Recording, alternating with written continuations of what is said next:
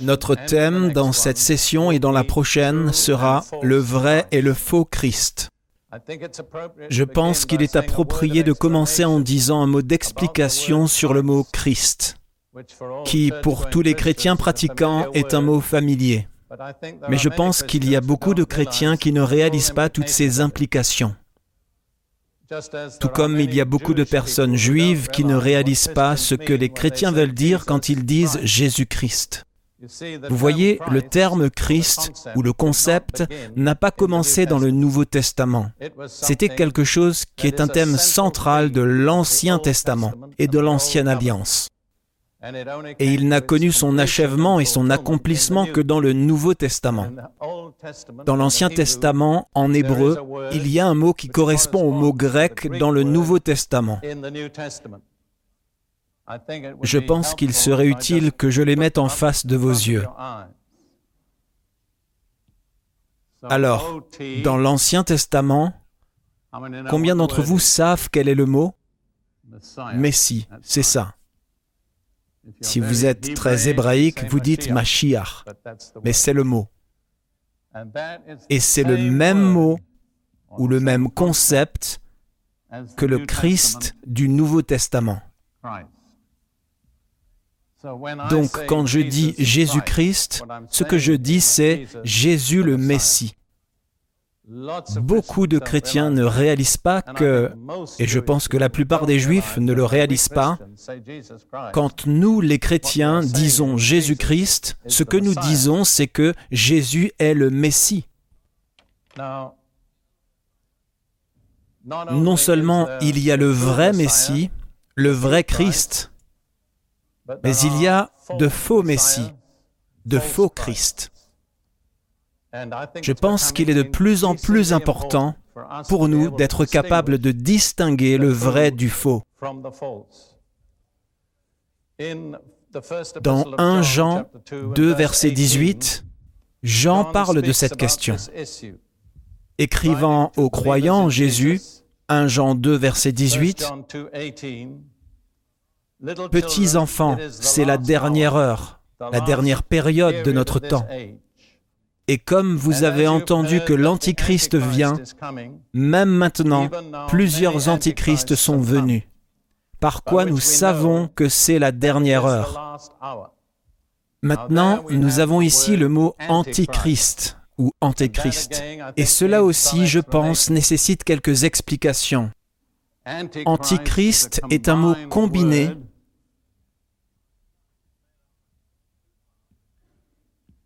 qui est composé de deux parties, anti et Christ. Pour en comprendre le sens, vous devez connaître la signification de anti. La préposition anti en grec a deux significations. Tout d'abord, contre. Et deuxièmement, à la place de.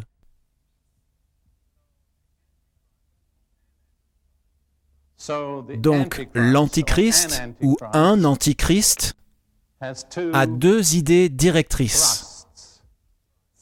Tout d'abord, il est contre le vrai Christ. Deuxièmement, il cherche à prendre la place du vrai Christ. C'est absolument fondamental. Je vais le répéter. Antichrist signifie celui qui est contre le Christ, contre le Messie, en opposition contre lui. Et deuxièmement, à sa place, celui qui cherche à prendre sa place. Pour illustrer cela très très simplement,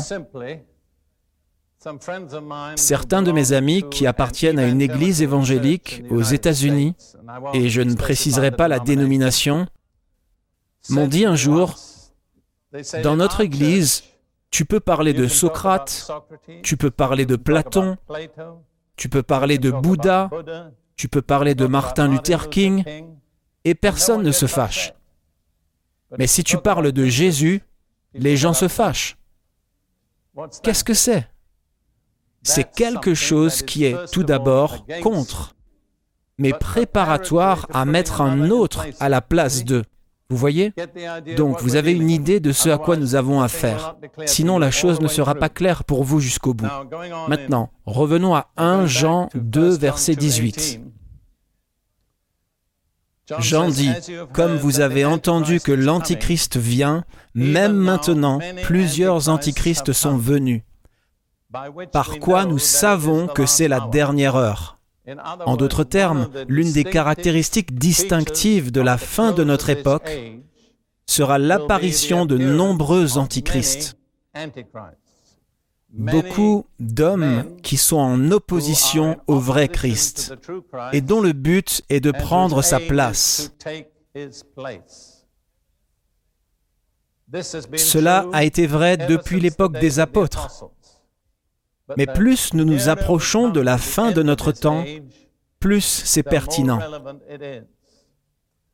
Dans Matthieu 24, un passage que nous examinerons plus tard, en parlant de la période immédiatement avant la fin de notre temps, Jésus nous a prévenu qu'il y aurait beaucoup de faux prophètes et beaucoup de faux Christ ou faux Messie. Je voudrais donc prendre quelques instants pour souligner certaines des principales caractéristiques de la période précédant la fin de notre temps, qui ouvre particulièrement la voie pour la manifestation des antichrists. Tout d'abord, j'aimerais me tourner vers Matthieu 13, versets 29 et 30. C'est le chapitre des paraboles du royaume de Dieu. Ce chapitre contient les sept paraboles du royaume de Dieu. Et l'une des principales paraboles est la parabole du blé et de l'ivraie. Je suis sûr qu'elle est familière à la plupart des gens. Cela parle d'un fermier qui a semé son champ avec du bon blé, mais la nuit, quand personne ne regardait, un ennemi est venu et a délibérément semé de l'ivraie.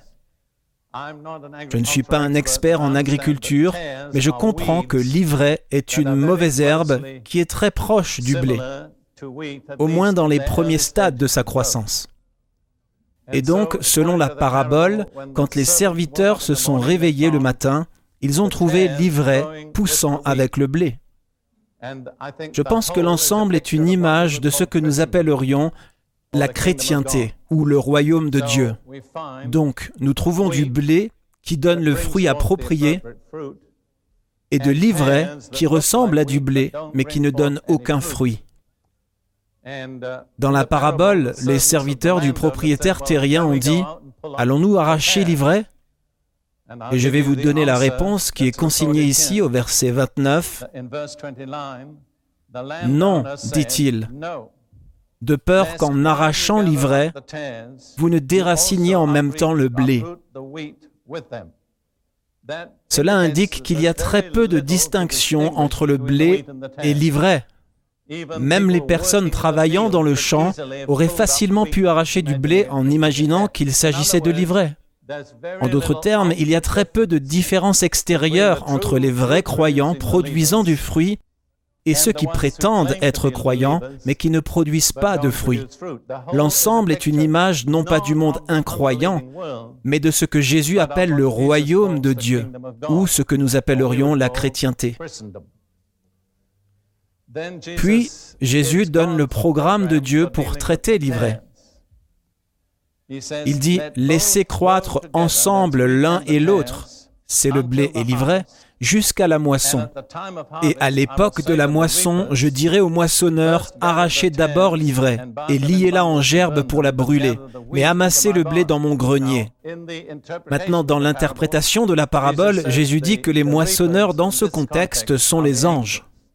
Donc, c'est un travail trop difficile pour les êtres humains de trier l'ivraie du blé. Alors Jésus a dit, ce n'est pas ton problème. Laisse ça à moi et aux anges. Quand le moment sera venu, je m'en occuperai. Je pense que c'est important parce que si souvent, dans notre zèle, si nous avons une quelconque fonction dans le corps de Christ, nous pourrions dire, eh bien, débarrassons-nous de l'ivraie. Je veux dire, parfois c'est très provocateur d'avoir affaire à des gens qui prétendent être chrétiens et qui ne semblent pas porter de fruits. Vous pourriez penser que la réponse est de les faire sortir de l'Église. Mais ce n'est pas la solution. Nous devons être patients. Nous devons tolérer le fait que parmi le blé, il y a de l'ivraie. Notre principale responsabilité est de s'assurer que je suis personnellement du blé et non de l'ivraie. J'enseignais à des étudiants en Afrique, au Kenya, il y a des années. Mon véritable objectif était de les amener au Seigneur. Ils avaient certaines objections standards qu'ils utilisaient comme excuse pour rejeter l'Évangile. L'une d'elles était qu'il y a trop d'hypocrites dans l'Église. Eh bien, ma réponse était que le Nouveau Testament indique très clairement qu'il y aura des hypocrites dans l'Église. Donc, s'il n'y avait pas d'hypocrites dans l'Église, le Nouveau Testament ne serait pas vrai.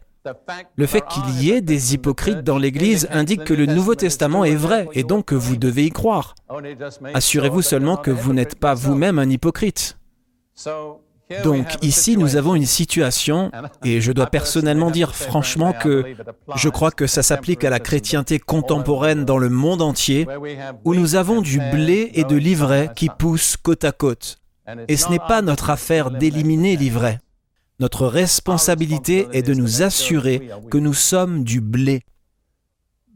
Mais la chose intéressante, si vous regardez ça d'un point de vue naturel, est que le même climat qui est nécessaire pour faire mûrir le blé fait aussi mûrir l'ivraie.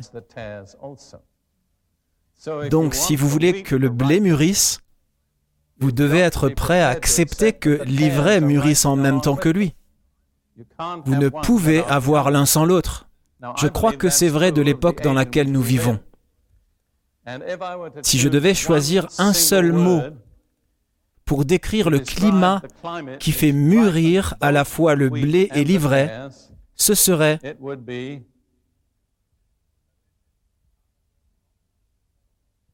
la permissivité. Ce qui, comme j'ai vécu assez longtemps pour le savoir, est une caractéristique étonnante de la période qui a suivi la Seconde Guerre mondiale. Ceux d'entre vous qui n'étaient pas en vie et en pleine forme avant la Seconde Guerre mondiale n'ont aucun moyen de savoir à quel point la Grande-Bretagne est différente de ce qu'elle était autrefois. Si on m'avait dit quand j'étais un garçon d'environ 12 ans, ce que serait la vie en Grande-Bretagne après la Seconde Guerre mondiale, je n'aurais pas pu y croire. Le climat tout entier a totalement changé. Et comme je l'ai dit, le mot que j'utiliserai est permissivité. En gros, on peut s'en tirer avec n'importe quoi aujourd'hui quelque part. C'est vrai dans le monde, c'est aussi vrai dans l'Église. Vous voyez, les gens peuvent faire des choses à l'Église maintenant qu'ils n'auraient jamais pu faire il y a 50 ans. Frapper dans les mains, c'est du jamais vu. Je me souviens être allé à une réunion pentecôtiste en 1941 et les gens tapaient dans leurs mains. J'étais horrifié. Et puis ils ont chanté à partir de livres de cantiques rouges. Et puis ils ont répété des refrains. Je n'avais jamais entendu de refrain avant cela. C'était juste une petite partie de tout ça. L'homme qui était le prédicateur avait été un chauffeur de taxi avant de devenir prédicateur. Et il racontait l'histoire de David, le jeune berger, et du roi Saül. Um, il était l'un de ces prédicateurs qui croyaient qu'il fallait rendre les choses très vivantes, alors il menait un dialogue imaginaire entre David et le roi Saül. Donc quand il parlait dans le personnage de David, il se tenait sur l'estrade et regardait au-dessus d'un banc. Quand il parlait dans le personnage du roi Saül, il se tenait sur le banc et regardait où il avait été quand il était David. Je suivais juste cette chose, je veux dire, je venais juste de sortir de 7 ans à l'université de Cambridge. Je n'étais pas habitué à ce genre de choses. Alors qu'il faisait un discours passionné en tant que roi Saül, le banc s'est effondré. Et il est tombé sur le sol avec un bruit sourd. Eh bien, vous savez, je pensais, c'est juste une partie de tout ça. Qui sait où tracer la ligne dans un endroit comme celui-là? Depuis lors, croyez-moi, c'était très peu comparé à ce que nous avons vu depuis. La danse. Je veux dire, vraiment, il n'y a pratiquement aucune limite à ce que les gens font quelque part. Je ne suis pas contre ces choses, je fais juste remarquer que ce n'était pas comme ça avant. Le climat a changé. Il a changé dans le monde, mais il a aussi changé dans l'Église. Et en fait, c'est un test de nos motivations. Parce que si vous voulez faire de mauvaises choses, il y a très peu de choses pour vous retenir. Et si vous voulez faire de bonnes choses, et obéir aux Écritures, vous pouvez le faire. Il y a la liberté pour les deux, le blé et l'ivraie. Voilà le climat dans lequel nous arrivons à la fin de ce temps.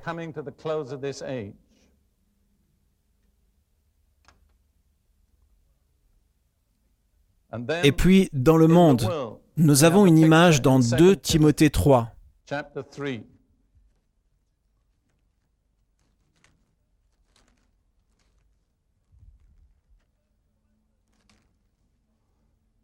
les cinq premiers versets. 2 Timothée 3 en commençant au verset 1. Sache que, en d'autres termes, soyez très certains de ce fait, que dans les derniers jours, la période avant la fin de notre temps, des temps périlleux viendront. Et dans la marge de cette Bible particulière, il est dit des temps de stress. C'est remarquable parce que, vous savez, le stress est l'un des nouveaux mots que tout le monde utilise. Mais il y a 40 ans, les gens ne parlaient pas de stress. Ils se demandaient où il y avait une telle chose que le stress. Ils poursuivaient simplement leur chemin. Pourquoi y aura-t-il des temps périlleux? Le problème de fond est la dégénérescence du caractère et de la conduite humaine. C'est ce qui cause le danger. Et Paul donne ensuite une liste de 18 aspects du comportement humain qui seront très visibles alors que nous approchons de la fin de notre temps. Je vais lire la liste rapidement car les hommes seront idolâtres d'eux-mêmes, aimant l'argent, vantards, orgueilleux, blasphémateurs, désobéissant à leurs parents, ingrats, profanes, sans cœur, sans pitié, calomniateurs, sans maîtrise de soi, brutaux, méprisant du bien, traîtres, entêtés, hautains, aimant le plaisir plus que Dieu. Il y a en fait 18 défauts moraux ou éthiques. Je suggère que presque tous ces défauts sont visibles dans notre culture contemporaine. Et vraiment, le problème de fond est ce que les gens aiment. Ça commence par l'amour de soi et l'amour de l'argent, et ça se termine par l'amour du plaisir. Je dirais que si vous prenez la culture de l'Europe d'aujourd'hui, y compris la Grande-Bretagne, ce sont là trois des principaux éléments qui dirigent les gens l'amour de soi, l'amour de l'argent et l'amour du plaisir. Et entre les trois, il y a toutes ces autres caractéristiques. Puis il est dit au verset 5, ayant l'apparence de la piété, mais reniant ce qui en fait la force. Donc, ceci est plutôt surprenant. Vous pourriez penser que toutes ces personnes sont des gens du monde. Mais Paul dit que non, ils professent la piété. Il serait incroyable pour moi que Paul utilise le mot piété à propos de n'importe quelle religion autre que la vraie religion. Voici donc des personnes professant être chrétiens, mais leur caractère se détériore. Ils n'ont pas été changés par la vérité de l'Évangile. Donc ils professent la foi, mais ils en nient la puissance qui peut changer les gens. Et si je devais choisir un seul mot pour résumer le tout, ce serait égoïste. Je le dis aux gens à de nombreux endroits, écoutez, vous pouvez être l'un de ces gens qui ne fument jamais, ne boivent jamais, ne se droguent jamais, mais si vous êtes égoïste, si vous vivez pour vous-même, votre vie est un déni de la puissance de l'Évangile. Vous n'êtes pas meilleur, vous êtes juste peut-être un peu plus prudent. Vous évitez certaines choses qui vous font du mal. Mais le véritable signe distinctif des vrais chrétiens dans ce siècle est l'absence d'égoïsme. Ceux qui n'ont pas ce signe prétendent, mais nient le pouvoir. Et Paul dit ensuite, détourne-toi de ces gens-là. En d'autres termes, ne perdez pas votre temps avec eux. Je pense que c'est un message important aux ministres de l'Évangile. Ne prenez pas trop de temps pour les personnes égoïstes et égocentriques, car plus vous prenez de temps à les conseiller et à prier pour eux, plus ils deviennent égocentriques. Le moi est une prison et chaque fois que vous vous y complaisez, vous renforcez les barreaux de cette prison. Puis, dans le même chapitre, Paul poursuit en parlant d'une recrudescence de l'occultisme, ce qui, encore une fois, est l'un des changements les plus dramatiques dans la société, dans le monde occidental depuis la Seconde Guerre mondiale. Et dans les versets 8 et 9, il dit, De même que Jeannès et Jambres s'opposèrent à Moïse, ce sont les magiciens d'Égypte qui ont résisté à Moïse, et rappelez-vous, ils étaient pratiquants de l'occulte. Si vous lisez l'histoire, Moïse a jeté son bâton par terre et il est devenu un serpent. Mais Pharaon n'était pas très impressionné. Il a dit, je vais voir ce que mes magiciens peuvent faire. Ils sont arrivés, ont jeté leur bâton par terre et ils sont devenus des serpents. Pouvez-vous le croire? Satan peut donner aux gens le pouvoir d'accomplir certains miracles. Mais la différence que j'apprécie toujours, c'est que le serpent de Moïse a mangé les serpents des Égyptiens. Donc à la fin de cette séance, le bâton de Moïse était plus épais et plus fort, et les magiciens n'avaient plus de bâton. Mais soyons clairs, la bataille n'était pas au niveau de la théologie, c'était au niveau du pouvoir. Et c'est à ce niveau-là que ça va se jouer à la fin de notre époque. Vous n'allez pas gagner la bataille avec des déclarations théologiques. Vous allez devoir démontrer une puissance qui est plus grande que la puissance de l'ennemi. Et un peu plus loin, au verset 13 de ce chapitre, Paul dit, mais les hommes mauvais et imposteurs avanceront toujours plus dans le mal, égarant les autres et égarés eux-mêmes. Maintenant, j'ai eu le privilège d'étudier le grec depuis l'âge de 10 ans et je suis qualifié pour l'enseigner au niveau universitaire. Ça ne veut pas dire que j'ai toujours raison, mais ça me donne le droit d'avoir mon opinion. Je vais vous donner mon opinion sur ce mot imposteur. Il s'agit plutôt d'enchanteur. J'ai regardé dans trois lexiques grecs différents et tous disent la même chose. Pourquoi des gens enchantent-ils? De quoi ça parle? De magie, de sorcellerie, d'envoûtement. Voilà ce que cela signifie.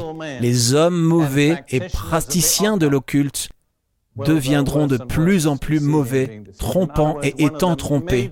En d'autres termes, l'une des caractéristiques majeures de cette période est une explosion de l'occultisme. Donc nous avons la détérioration du caractère humain, une large part du christianisme nominal qui ne montre pas sa puissance, et une explosion de l'occultisme. Tous ces éléments sont des caractéristiques très distinctives de l'époque dans laquelle nous vivons. Et tous, d'une manière ou d'une autre, ouvrent la voie et préparent la voie à l'Antéchrist. Puis nous nous dirigeons à la fin du Nouveau Testament dans Apocalypse 22 et nous lisons les versets 10 à 12. L'ange dit à Jean le révélateur, ne scelle pas les paroles de la prophétie de ce livre, le livre de l'Apocalypse, car le temps est proche.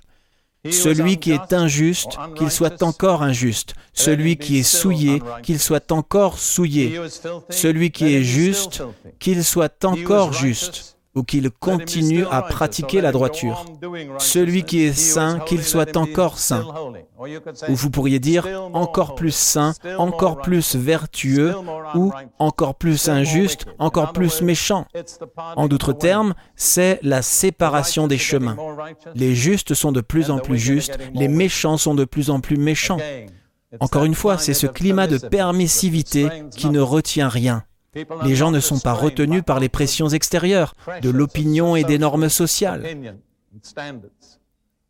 Donc, chacun est libre de faire ce qu'il veut. Et les méchants vont continuer à faire leurs affaires. C'est comme si le Seigneur disait, si vous voulez être méchant, vivez-le. Vous n'avez pas beaucoup de temps. Mais il dit au juste, continuez à pratiquer ce qui est juste et ne soyez pas satisfaits du niveau de justice que vous avez atteint. Devenez encore plus vertueux, devenez encore plus saints. Donc à la fin de notre temps, il y a la séparation des chemins. Et ensuite, nous regarderons dans le livre de Daniel pour une autre caractéristique. Tout cela est lié à la venue des faux Christ ou d'un faux Christ.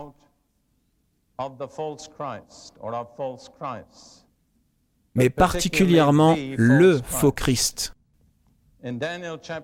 Dans Daniel 8, verset 23,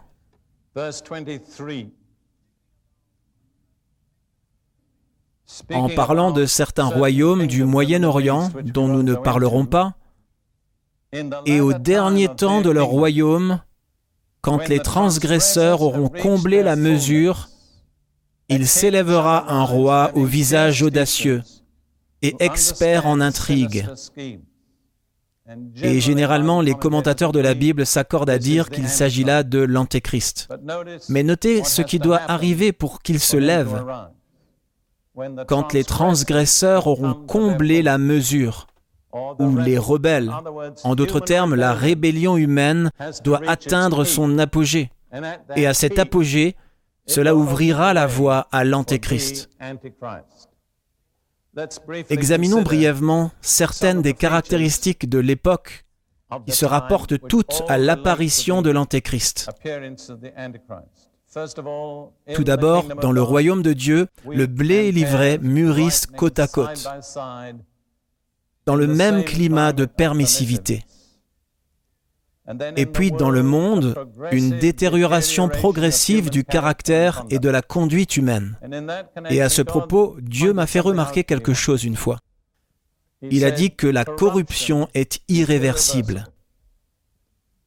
Le mot-clé qui décrit la nature humaine déchue est le mot corrompu. Et dans tous les domaines de l'être, la corruption est irréversible. Une fois qu'une chose est devenue corrompue, vous ne pouvez pas la décorrompre. Elle deviendra progressivement plus corrompue. Et c'est vrai pour la nature humaine et la société humaine. La corruption qui a été à l'œuvre dans la société depuis la chute d'Adam augmente. Et il n'y a aucun moyen de l'inverser. Vous pouvez la ralentir, mais vous ne pouvez pas l'inverser. C'est pourquoi Dieu ne s'en mêle pas. Le remède de Dieu est une nouvelle création. Il n'essaie pas de rafistoler l'ancien, de l'améliorer ou de le réformer.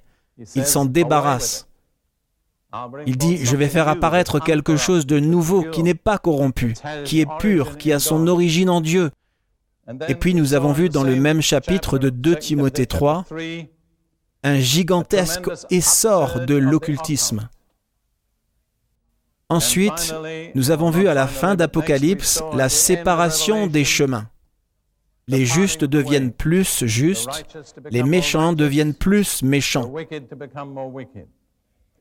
Et puis tout cela est en quelque sorte résumé dans Daniel 8, verset 23, quand il est dit, quand les transgresseurs auront comblé la mesure, quand la rébellion humaine contre Dieu, ses lois, ses normes et sa justice aura atteint son apogée, ce qui libérera l'Antéchrist.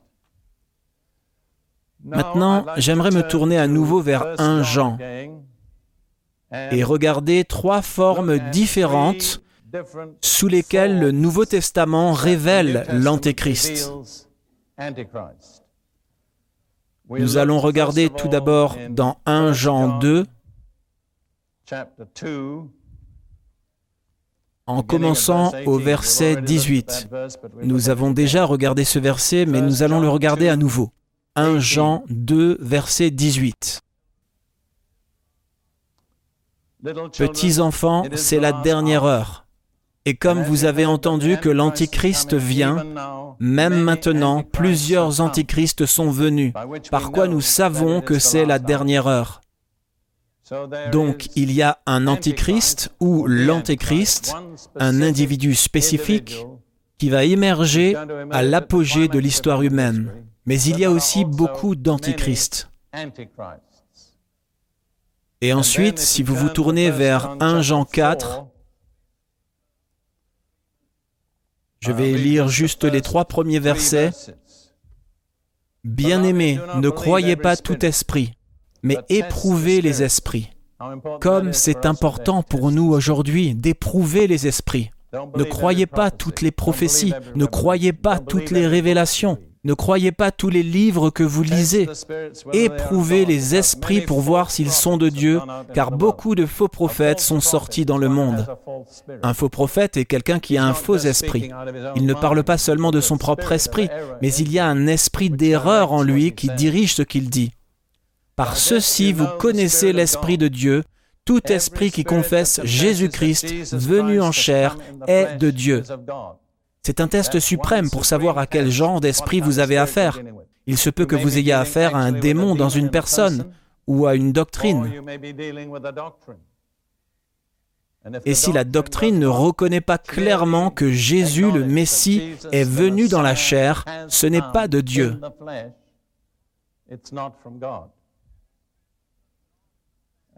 Et puis ça continue. Et tout esprit qui ne confesse pas Jésus, ou une version plus longue dit ne confesse pas Jésus le Messie, venu dans la chair n'est pas de Dieu. Et ceci est l'esprit de l'Antichrist dont vous avez appris la venue et qui maintenant est déjà dans le monde. Nous avons là l'esprit de l'Antichrist. Donc nous avons en tout trois manifestations. Auriez-vous l'aimabilité d'essuyer le tableau pour moi? Lydia? Ça te donnera une place dans l'histoire. Oh, nous n'avons pas de... Nous n'avions pas de serviette. Attends une minute, il y a du papier. Voyons si ça va le faire. Tu peux faire ça? Je pense que c'est bon. Merci. Pendant que tu fais ça, je vais continuer. C'est la raison pour laquelle c'est l'une de mes petits-enfants. Je suis fier d'elle. Elle a un diplôme d'essuyage de tableau.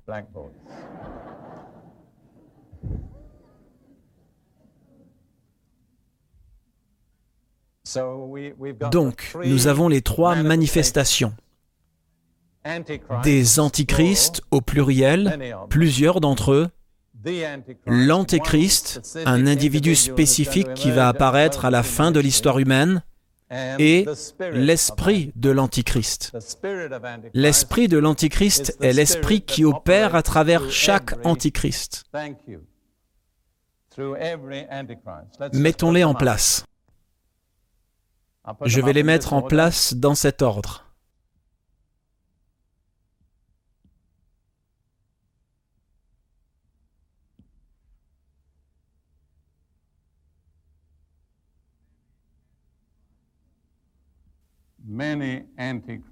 de nombreux antichrists et l'esprit de l'antichrist. Donc chaque antichrist est sous le contrôle de l'esprit de l'antichrist. Mais l'ultime version finale, telle que je le comprends, n'est pas encore apparue. Ma conviction est qu'il pourrait facilement apparaître avant la fin de ce millénaire. En fait, je pense qu'il est probable qu'il apparaîtra. C'est mon opinion personnelle. L'esprit de l'Antichrist. Donc nous devons déterminer ce à quoi nous avons affaire. Vous voyez l'exemple que je vous ai donné de l'Église chrétienne professante, où ils ne voulaient pas entendre parler de Jésus, c'était l'esprit de l'Antéchrist à l'œuvre dans cette Église. Je dirais que si vous prenez le mot occidental, laissons de côté le tiers-monde, cet esprit est probablement à l'œuvre dans au moins 50% des églises chrétiennes professantes. Donc ce n'est pas quelque chose de théorique qui est pour le prochain millénaire. C'est mon estimation personnelle. Je voyage beaucoup dans de nombreux pays différents, des gens de différentes races et de confessions différentes. Ce n'est pas tellement que je sois dans ce genre d'église très souvent, mais je rencontre des gens qui me disent ce qui se passe dans leurs églises. Maintenant, la prochaine chose que nous devons faire est de déterminer quelles sont les marques distinctives de l'esprit de l'Antichrist Comment allons-nous l'identifier? Je vous suggère qu'il y en a trois qui sont énoncés là dans 1 Jean. 1 Jean 2, verset 19. Ils, c'est-à-dire les antichrists, sont sortis du milieu de nous. Vous voyez, même à l'époque de l'apôtre Jean, ils étaient déjà en activité. C'est avant la fin du premier siècle. Ils sont sortis du milieu de nous, mais ils n'étaient pas des nôtres. Car s'ils avaient été des nôtres, ils seraient demeurés avec nous mais ils sont sortis pour qu'il soit manifeste qu'aucun d'eux n'était des nôtres. Donc le premier signe important est que l'esprit de l'Antichrist commence en association avec le peuple de Dieu. Vous devez faire la distinction entre deux choses complètement différentes. Le paganisme, qui est le culte de faux dieux et d'idoles, mais qui ne constitue pas un déni que Jésus est le Messie.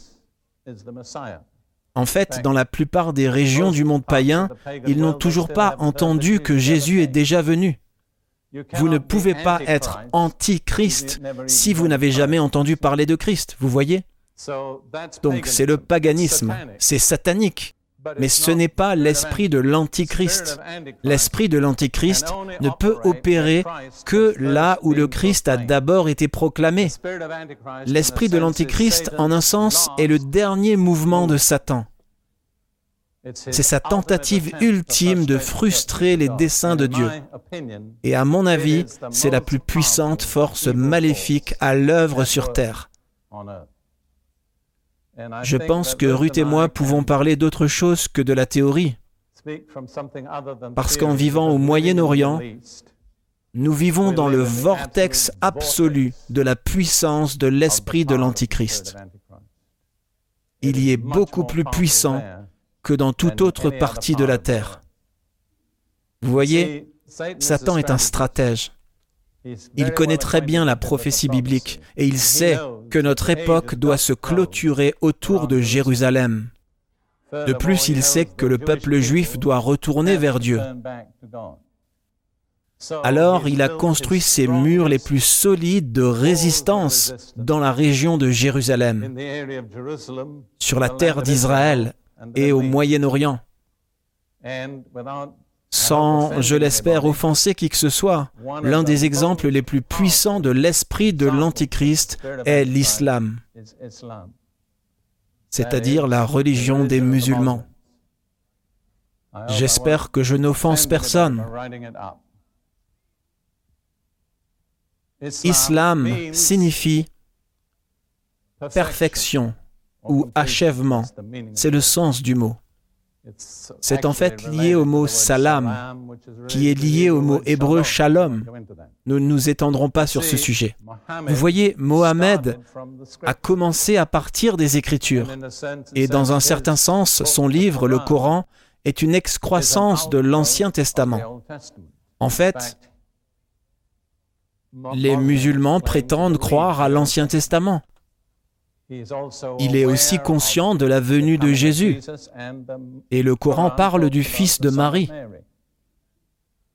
Mais il prétend que les chrétiens ont corrompu le message de Jésus et que sa religion est maintenant la perfection et l'achèvement de l'Ancien et du Nouveau Testament. Nous examinerons les autres signes ou marques de l'esprit de l'Antichrist dans un moment et vous verrez qu'ils se trouvent tous dans l'islam. Il ne s'agit pas d'une attaque personnelle contre l'islam, il s'agit d'une analyse objective des faits. Poursuivons avec 1 Jean 2, verset 22, où nous obtenons le deuxième signe.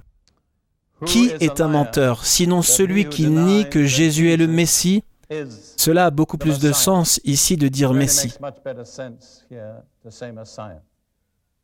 Donc le deuxième signe de l'esprit de l'Antichrist est qu'il est conscient de la venue de Jésus, mais il nie sa prétention à être le Messie. Ce n'est pas tout à fait vrai pour l'islam, il ne le contesterait pas. mais ils ont tellement dilué le concept du Messie qu'en fait, cela vide de sens. Et puis le troisième signe se trouve aussi dans le même verset. Celui-là est l'Antichrist qui nie le Père et le Fils. Donc l'Antichrist n'accepte pas la révélation biblique des personnes de la divinité, le Père et le Fils. Et ici, l'islam est un exemple remarquable, parce que les musulmans sont fanatiquement opposés à l'affirmation que Jésus est le Fils de Dieu. Dans la célèbre mosquée, la mosquée Al-Aqsa, sur la zone du temple, dans les inscriptions arabes, il est dit deux fois que Dieu n'a pas besoin d'un fils. Vous pouvez voir les musulmans reconnaître que Jésus était un prophète. Et ils utiliseront un langage qui donne l'impression qu'ils y croient. Mais si vous essayez de leur faire reconnaître que Jésus est le Fils de Dieu, vous obtenez une réaction totalement différente. Ruth et moi, à un moment donné, il y a environ quatre ans, étions au Pakistan, qui est à 98% musulman. Dieu nous a ouvert la porte pendant environ une semaine pour prêcher à des assemblées assez importantes. Ces rassemblements étaient grands pour une simple raison. Nous avions déclaré que nous allions prier pour les malades. Si nous n'avions pas dit cela, très peu de personnes se seraient présentées. Parce que nous avons dit cela, les gens sont venus par milliers. Ils ont vu les miracles de guérison, ils ont vu les yeux des aveugles s'ouvrir, ils ont vu des estropiés marcher et d'autres choses encore. Et donc, à la fin de chaque session, nous avions trois autres prédicateurs avec nous. Nous disions, combien d'entre vous veulent recevoir Jésus? Combien d'entre vous veulent être sauvés? Et littéralement des milliers de musulmans au cours de cette semaine se sont levés. J'étais le premier à rencontrer cette situation. J'ai dit, je veux vous guider dans une prière. Si vous voulez être sauvé, il faut que vous disiez cette prière. Je la disais, l'interprète la disait après moi, et les gens la disaient. Je commençais toujours de la même façon. Seigneur Jésus-Christ, je crois que tu es le Fils de Dieu et le seul chemin vers Dieu, que tu es mort sur la croix pour mes péchés et que tu es ressuscité des morts. Vous voyez, l'autre chose que l'islam nie est que Jésus est réellement mort. Ils prétendent qu'un ange l'a enlevé de la croix juste avant sa mort effective.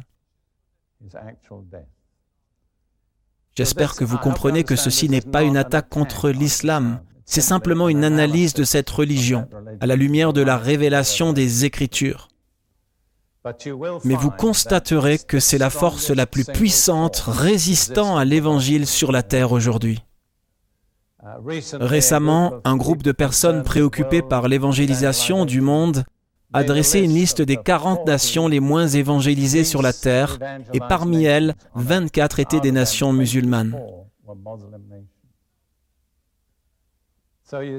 Donc vous voyez, dans un certain sens, l'esprit de l'Antichrist est le chef-d'œuvre ultime de Satan. Maintenant,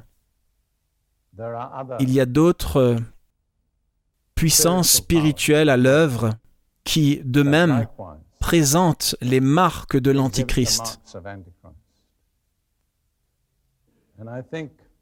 Je pense qu'il serait indiscret pour moi de faire une liste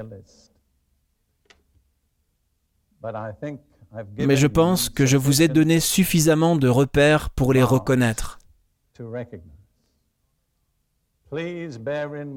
Veuillez garder à l'esprit qu'il ne suffit pas d'être religieux. En fait, la religion est probablement la plus grande barrière à l'acceptation de Jésus. Mais laissez-moi vous le dire très clairement. Je crois que c'est là la bataille ultime. C'est contre l'esprit de l'Antichrist. C'est l'ultime rempart de Satan pour empêcher notre époque de s'achever. Il a construit ce rempart il y a des siècles, tout autour de la Terre sainte. et tout autour de la ville de Jérusalem. Si vous regardez une carte du Moyen-Orient, chaque nation entourant ce pays est une nation musulmane.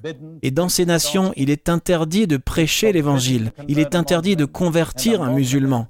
Et un musulman qui se convertit est passible de la peine de mort.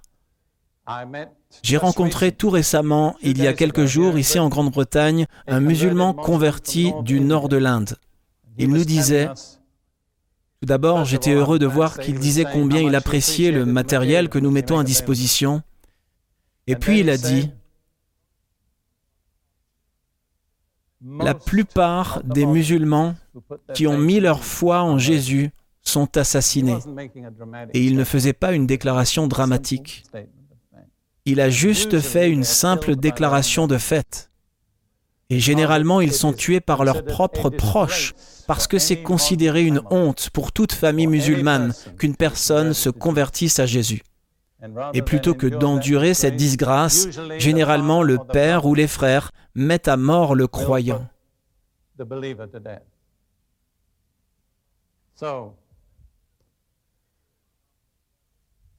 Alors, continuons un instant dans le temps qui reste dans cette session. Et regardons trois autres titres qui sont donnés à l'Antéchrist.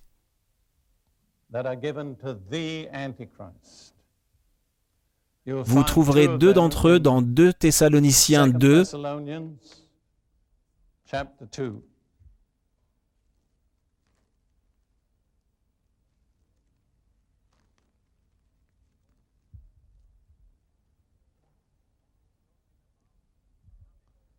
Paul parle de la venue de Jésus, le retour de Jésus en puissance et en gloire pour établir son royaume.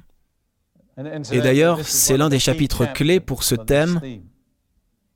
Et il commence pour ce qui concerne l'avènement, la parousie, de nouveau, du Seigneur Jésus-Christ et notre réunion avec lui.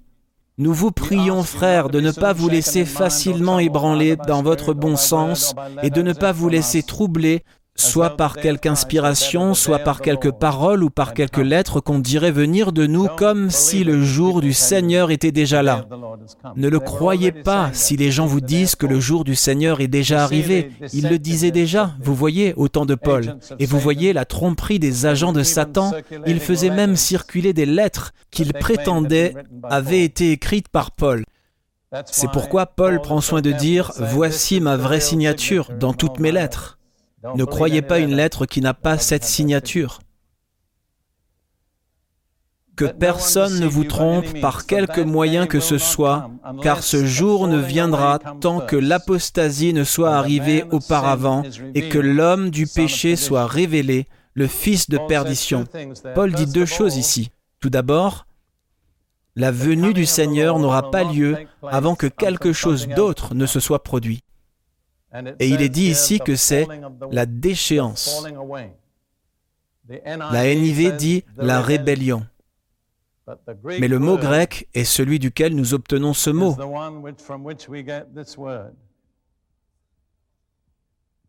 Aide-moi Seigneur, j'ai toujours tendance à mal l'orthographier. Apostasie. Maintenant, ça signifie un rejet délibéré de la vérité révélée. Donc il va y avoir un rejet délibéré de la vérité révélée. L'apostasie. Pas seulement une petite apostasie, mais l'apostasie complète. Où cela va-t-il se passer? Cela ne peut avoir lieu qu'avec ceux qui ont eu la vérité révélée, n'est-ce pas? D'abord, la vérité est révélée et ensuite, il y a un rejet délibéré de celle-ci. Alors, où cela va-t-il se passer? Dans quoi? Dans l'Église, c'est ça. Le seul autre endroit où ce mot est utilisé dans le Nouveau Testament est lorsque Paul est accusé d'enseigner l'apostasie de la loi de Moïse parmi le peuple juif. Donc c'est spécifiquement un rejet de la vérité religieuse révélée. Donc Paul dit, la venue du Seigneur n'aura pas lieu. Je sais qu'il y a beaucoup de concepts différents à ce sujet, et je suis très ouvert d'esprit. Il y a des choses que je ne sais pas. il y a des choses que je ne comprends pas, mais ce qui est clair, je l'enseigne. Paul dit que la venue du Seigneur n'aura pas lieu avant que l'apostasie n'ait eu lieu. Et ensuite, il dit que l'homme du péché, mais un meilleur mot est l'homme sans loi, ait été révélé, le fils de perdition. Voici donc deux titres supplémentaires. En dehors de l'Antéchrist, il est aussi l'homme sans loi ou l'homme transgresseur.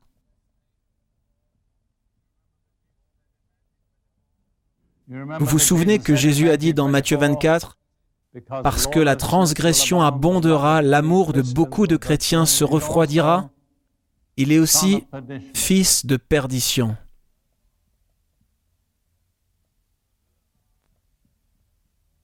Ce sont donc deux titres supplémentaires. Antichrist, homme sans loi ou transgresseur, fils de perdition. Et il y en a un autre qui se trouve dans Apocalypse 13.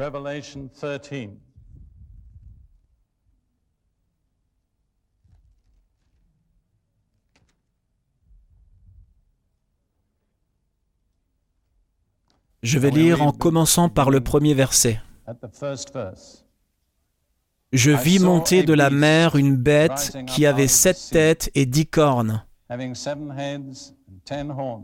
et sur ses cornes dix couronnes, et sur ses têtes un nom de blasphème. Et la bête que je vis était semblable à un léopard.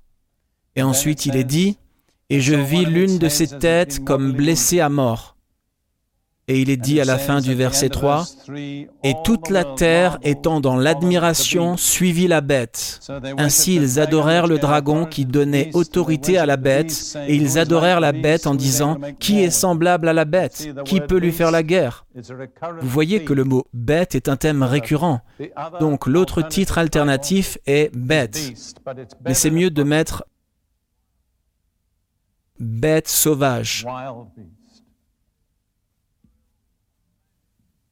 C'est une créature cruelle, sauvage, féroce, dévorante. Donc maintenant, nous avons une image plus complète. L'Antéchrist, qui est l'homme transgresseur, sans loi, le fils de perdition, la bête sauvage. Dites-moi qui d'autre dans le Nouveau Testament est appelé le fils de perdition? Judas l'Iscariote. Et vous voyez, Judas était un apôtre. Il a commencé en association avec Jésus. C'est l'un des signes caractéristiques.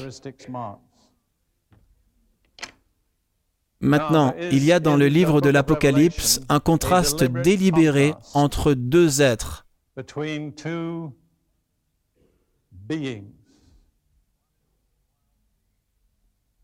L'un est la bête sauvage,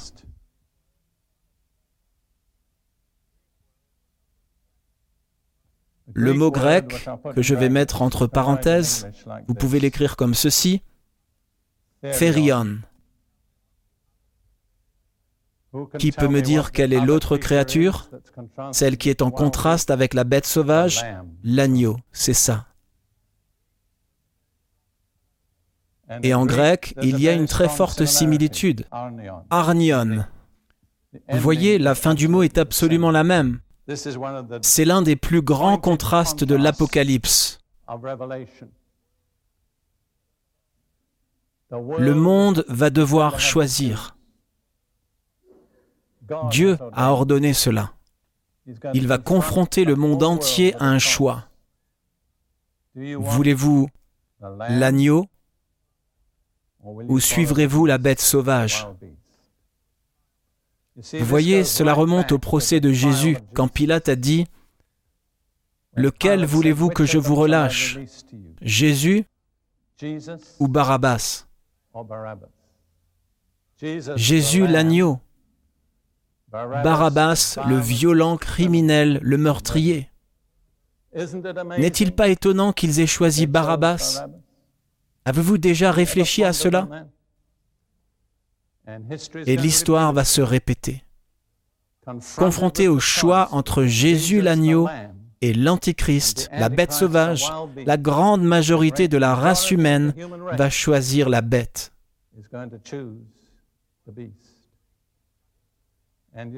Et vous voyez, une des manières de Dieu pour juger les gens, qui a fonctionné à travers l'histoire, est de les laisser avoir le genre de dirigeants qu'ils méritent. Et donc, c'est ainsi qu'un des jugements ultimes de Dieu est de permettre à cette terriblement cruelle, mauvaise, despotique, scélérate créature de dominer l'ensemble de la race humaine. Il y a des exceptions que nous verrons plus tard. Vous voyez, quand Jésus est apparu au bord du Jourdain, et Jean le Baptiste devait le présenter. Vous souvenez-vous de ce qu'il a dit?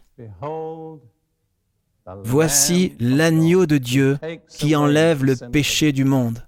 Et immédiatement après, que s'est-il passé? Le Saint-Esprit, sous la forme d'une colombe, est descendu sur Jésus et s'est reposé sur lui. Et voici une merveilleuse vérité. La colombe cherche l'agneau. La colombe ne se posera pas sur un tigre ou un éléphant ou toute autre créature sauvage. Elle cherche une seule nature, la nature de l'agneau. Quel est le signe, la marque de la nature de l'agneau? Je suggérerais trois choses. La pureté, la douceur et une vie déposée. Et vous voyez, vous et moi allons faire partie de ce processus décisif. Allons-nous cultiver la nature de la bête ou allons-nous cultiver la nature de l'agneau? Si besoin est, allons-nous souffrir? Sommes-nous prêts à déposer notre vie? Cultiverons-nous le caractère de Jésus même au milieu d'une méchanceté intense? C'est une décision très réelle. Ce n'est pas une décision abstraite. Ce n'est pas théorique. Ce n'est pas de la théologie. C'est la question qui se pose à la race humaine. La bête sauvage ou l'agneau J'espère que vous verrez que ceci n'est pas une conférence abstraite sur quelque chose de lointain. C'est très réel en ce qui concerne vous et moi en ce moment même.